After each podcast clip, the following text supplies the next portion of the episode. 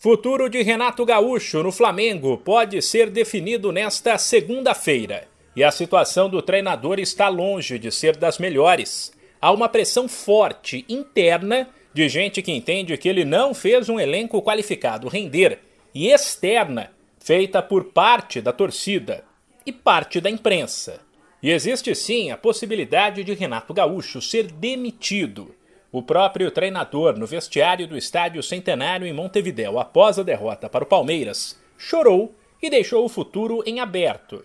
Dentro do clube, também há quem diga que Renato não soube administrar a disputa de três competições ao mesmo tempo: Libertadores Brasileiro e Copa do Brasil.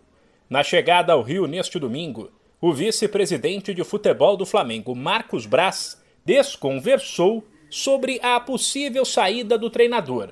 Ele também não bancou a permanência de Renato e indicou que a segunda-feira pode ter novidades. Não tem, não tem, não tem decisão.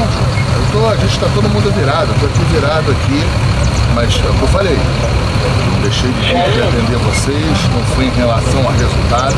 Eu acho que eu estava aqui, se eu, se, eu, se eu estaria aqui no resultado do Flamengo campeão, eu também tenho que vir aqui nesse resultado também. E é isso que eu estou fazendo. O que eu estou dando de informação para vocês é que a gente está com quase, quase três, eu está todo mundo virado, eu estou virado, tem três horas de atraso lá na. na problema na imigração, enfim, normal, tá muita gente saindo ao mesmo tempo lá e a gente é, na segunda-feira com calma começa a fazer as coisas que tem que fazer. Marcos Braz ainda deixou claro que, por mais que matematicamente o Flamengo ainda tenha chances de ser campeão brasileiro, o clube sabe que a taça deve ficar com o Atlético Mineiro. Faltam pouquíssimos jogos aí para o final do Campeonato Brasileiro.